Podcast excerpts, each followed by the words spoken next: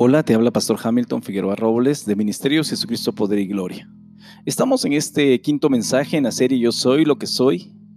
Ya llevamos cuatro mensajes en esta serie y el día de hoy vamos a ver este quinto. Yo soy la resurrección y la vida y el que cree en mí, aunque esté muerto, vivirá. Estamos frente al milagro más impresionante de Jesús. Este es el último milagro escrito en el libro de Juan. En el libro de Juan hay siete milagros y este es el último que describe Juan y es el más impresionante, el más increíble. Involucra a una familia, una familia muy querida por Jesús. Lo dice en el versículo 5. Amaba Jesús a Marta, su hermana y Lázaro. Una familia que recibía a Jesús cada vez que él llegaba a Betania. En una ocasión, al recibirlo Marta, quien era de la familia la más acelerada, la más hacendosa, la que le gustaba más hacer y hacer y hacer, entonces Marta se puso a servir al Señor y a todos los que habían llegado con él. Y María no. María era más relajada, era más tranquila. María estaba sentada a los pies de Jesús, escuchando, escuchándolo a él. Y Marta de repente le dice al Señor, dile a mi hermana María que se levante y me ayude. El Señor le dice, Marta, Marta, estás afanada. María ha escogido la mejor parte, estar a mis pies. Qué increíble había una relación entre ellos. Y en otra ocasión Jesús llegó a su casa y María rompió un frasco de perfume, lo derrama a los pies de Jesús y enjuagó los pies de Jesús con su propio cabello. Había una relación estrecha en esta familia, pero esta familia, como tu familia, como mi familia, como todas las familias, de repente pasan momentos difíciles y la situación que estaba sucediendo es que estaba Lázaro enfermo, bastante enfermo porque murió vayamos viendo poco a poco cómo Jesús empezó a meter dentro de esta prueba que estaba afectando a esta familia. Y él traía algo espectacular, algo increíble a la vida de ellos. Yo sé que Dios quiere traer algo espectacular, algo impresionante a tu vida. Y en el versículo 1 dice así, estaba enfermo cierto hombre llamado Lázaro de Betania, la aldea de María y de su hermana Marta. María, cuyo hermano Lázaro estaba enfermo, fue la que ungió al Señor con perfume y le secó los pies con sus cabellos. Verso 3. Las hermanas entonces mandaron a decir a Jesús, mira, qué bonito el mensaje y qué dulce el mensaje y cómo llegan ellos a Jesús. Y le dicen a Jesús así, Señor, mira, el que tú amas está enfermo. ¿Ves alguna petición allí? No, ¿verdad que no? Mandan, mandaron ellas a decirle, Señor, ven para acá, porque Lázaro, el que te ama mucho, ¿te acuerdas de él? Es más, te has quedado en su casa, está muy enfermo y tienes que hacer algo, Jesús. No, ellas van y lo que le dicen es, Señor, aquí, al que tú amas está enfermo. Me encanta porque ellas están llegando sin ninguna petición, pero apelando a lo que Jesús hace, no a lo que Lázaro hace, sin, porque Aquí dice, Señor, aquí el que tú amas está enfermo. No el que te ama, sino al que tú amas. Esto a mí me encanta. Y luego dice allí, Jesús oyéndolo, Jesús dijo, esta, esta, enfermedad no es para muerte, sino para la gloria de Dios, para que el Hijo de Dios sea glorificado por ella. La palabra gloria habla de manifestar la gracia y el poder de Dios. La palabra glorificar habla de alabanza, de exaltación. Jesús pone en claro esta situación. Dice, esta enfermedad no es para muerte. Tú dirás, bueno, pero si murió. Lázaro murió, pero no murió eternamente y vamos a ver la historia. Y mira cómo de repente nuestra prueba es para la gloria de Dios y que Jesús sea glorificado. Aún de repente cuando está sucediendo una prueba así en tu familia, ves lo que está enfrente y dices, no puede ser, esto va de mal en peor. Mi familia cada vez está peor y mira lo que está sucediendo y ahora sucedió otra cosa. De repente puedes darte cuenta que Jesús le dice a esta familia, esta enfermedad no es para muerte, sino para que la gloria, para la gloria de Dios, para que el Hijo de Dios sea glorificado por ella. Esto pasa lo mismo, esto es la misma manera contigo. Puede que tú veas hoy un día gris, puede que hoy tú veas algo distinto a lo que el Señor está hablando, pero esto es para que Dios se glorifique. Tal vez hay una enfermedad, hay escasez en tu familia, en tu vida, pero es para que la gloria de Dios se glorifique. Y lo mismo sucedió en el capítulo anterior, en el capítulo 9, cuando el ciego de nacimiento está ahí. Los discípulos de Jesús comienzan a preguntar, ¿quién fue el que pecó? Él o sus padres. Y él dice, para que el poder de Dios se manifieste en él, por eso está ciego.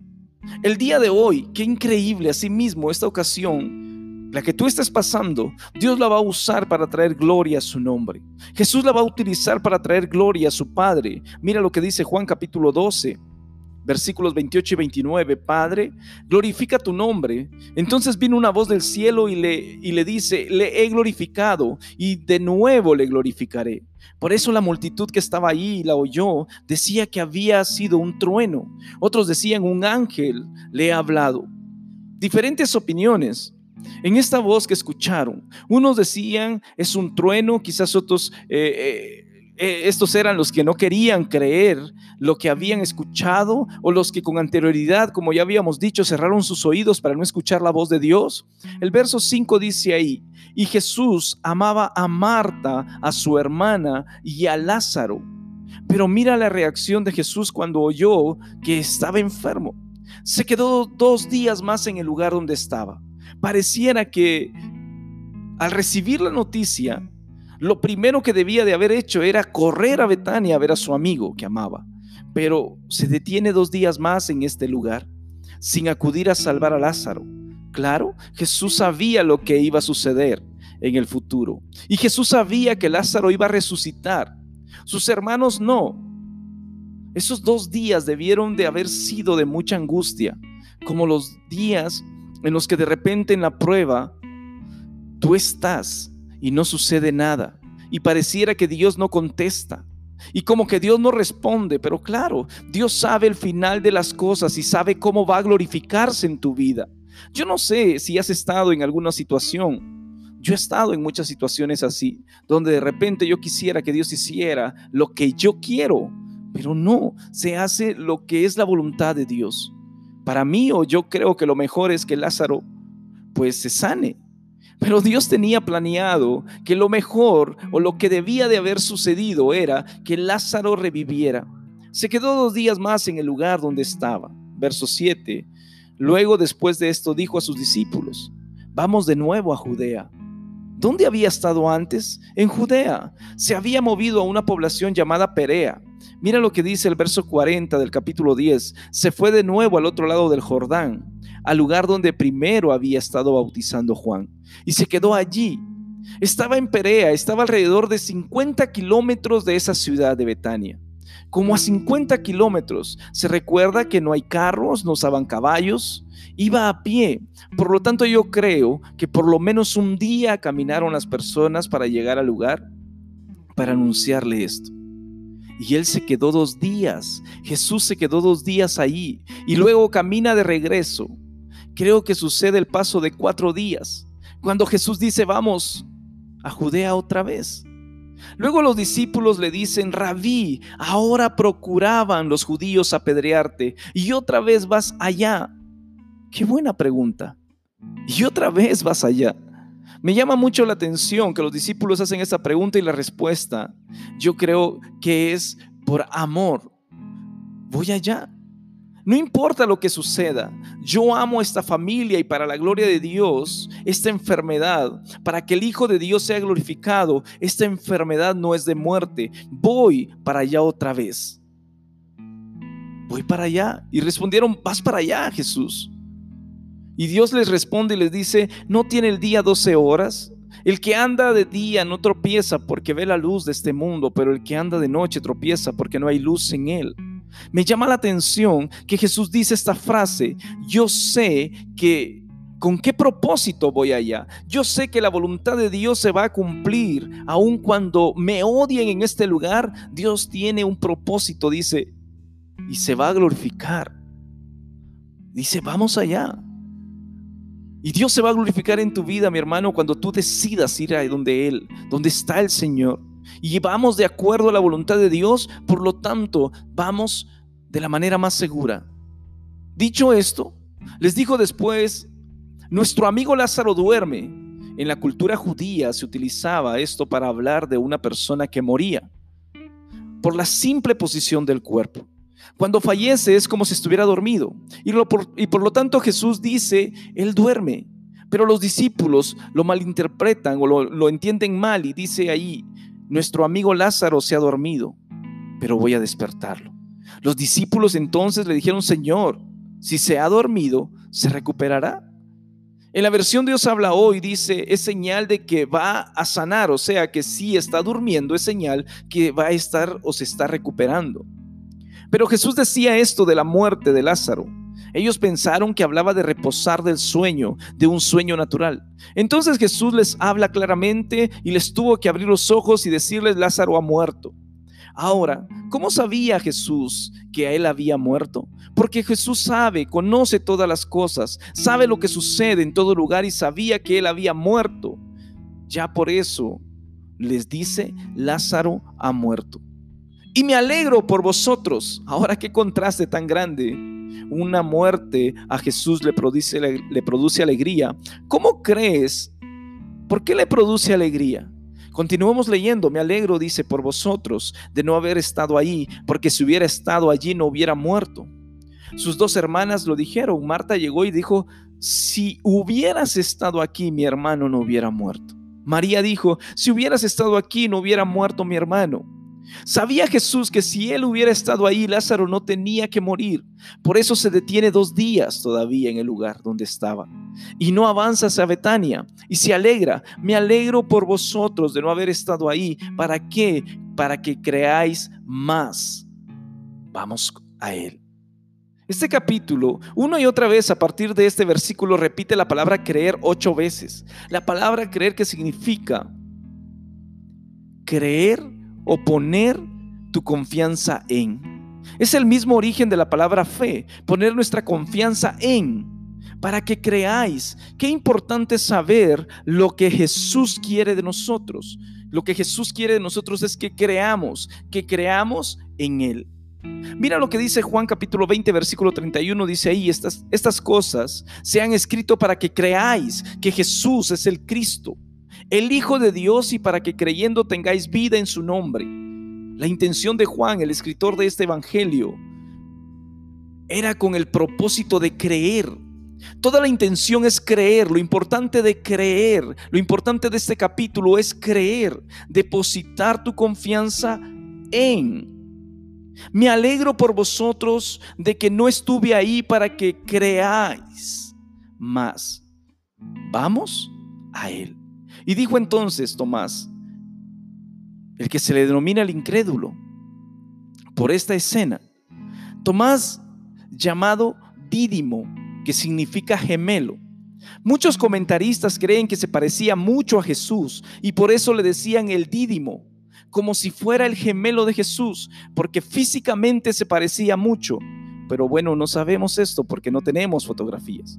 Dijo entonces Tomás, llamado A sus condiscípulos. Vamos también nosotros para que muramos con él. De repente a mí me da la, la perspectiva, una perspectiva distinta de Tomás. Este versículo, como que Tomás es incrédulo, como tiene esa fama, porque estaba en la calle cuando Jesús se les apareció a sus discípulos que por cierto estaba ahí teniendo mucho miedo, estaban teniendo mucho miedo. Si los otros diez estaban ahí reunidos teniendo miedo y Tomás estaba afuera, ¿qué quiere decir? Que quizás Tomás era bastante valiente para andar en la calle después de que Jesús murió, sin temor a que lo agarraran. Qué interesante, ¿no? Pero Tomás dice estas palabras, vamos también nosotros para que muramos con él. ¿A quién hace referencia cuando dice con él? ¿A Lázaro o a Jesús? A Jesús. Querían, a Jesús querían apedrearlo. Vamos para morir también con él. Ahora las palabras de Jesús fueron, Lázaro duerme, mas voy para despertarle. Y luego les dice, ha muerto. ¿Qué quiere decir? Lo voy a resucitar. Así que yo creo que Tomás dice entonces, pensándolo bien, si tiene poder para resucitar a Lázaro, que está muerto, si morimos, nos puede resucitar también a nosotros. Yo lo veo así. Yo a Tomás en este pasaje no lo veo como el incrédulo, lo veo como el valiente, Qué valiente para decir estas palabras. Vamos también nosotros para que muramos con él. Versículo 17. Llegó pues Jesús y halló que ya hacía cuatro días que estaba en el sepulcro. Betania estaba cerca de Jerusalén, como a unos 15 estadios. No estaba Jesús en Jerusalén, estaba en Perea, a 50 kilómetros de Judea. Pero esto es una referencia para que sepamos nosotros que los judíos estaban bastante cerca Aquellos que odiaban a Jesús estaban bastante cerca, a tres kilómetros. Por eso continúa diciendo así. Y muchos de los judíos habían venido a Marta y a María para consolarlas por su hermano. Había, ¿Sabía cuántos judíos? Muchos. Aquí dice que habían muchos, muy probablemente una sección muy grande de personas que habían sido opositores a Jesús, que habían hablado de él y le habían dicho demonio tiene, ¿Para qué lo escuchas? Si tiene demonio. Muy probablemente eran gran cantidad de estas personas. Te fijas cómo Dios utiliza todas las cosas para cumplir su propósito. Continúa diciendo así. Entonces Marta, cuando oyó que Jesús venía, salió a encontrarlo. Pero María se quedó en casa. Yo creo que María ni le avisó, ni Marta ni le avisó a María.